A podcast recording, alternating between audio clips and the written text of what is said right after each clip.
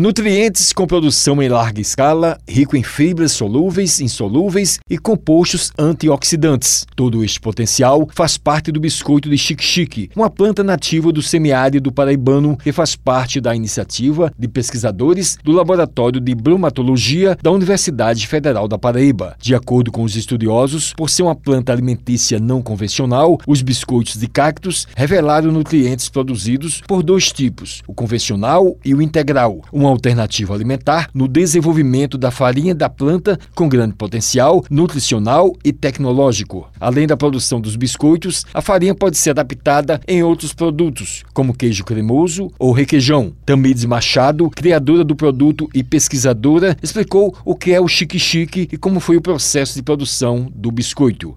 É bem conhecido no Nordeste brasileiro e é muito utilizado para alimentação animal. O biscoito foi pensado a partir de estudos do Laboratório de Farmácia da UFPB que viram um potencial antioxidante da planta. Nosso grupo do Laboratório de Pesquisa de Técnica Dietética de Bromatologia dos Alimentos da UFPB pensamos que seria muito interessante criar produtos a partir dele. A partir daí a gente teve a ideia de criar biscoito. Fizemos duas receitas de cookies, como um tradicional com gotas de chocolate e outro de um cookie integral com essa farinha mais grossa, com a mesma receita com gotas de chocolate. Ela falou do valor nutricional na alimentação das pessoas.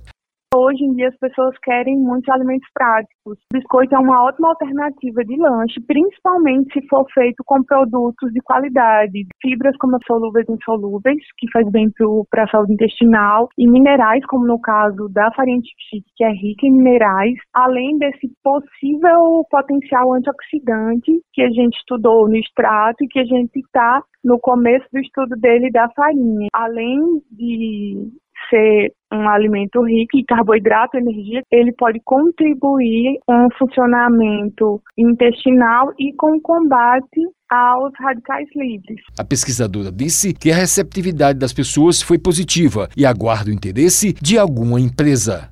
Nós fizemos o teste de análise do consumidor no Instituto de Tecnologia dos Alimentos em São Paulo e tivemos uma excelente aceitabilidade em comparação com a mesma receita, só que com farinha de trigo. Estamos aguardando que alguma empresa se interesse para a produção dessa farinha e produzir produtos a partir delas, como esses cookies. Se as empresas que quiserem contactar, é só entrar em contato com o Inova PB. Você pode ir no Instagram ou no site da UFPB mesmo, vai ter o link lá, tanto do e-mail quanto dos telefones. Wellington Sérgio para a Rádio Tabajara, o emissora da EPC, Empresa Paraibana de Comunicação.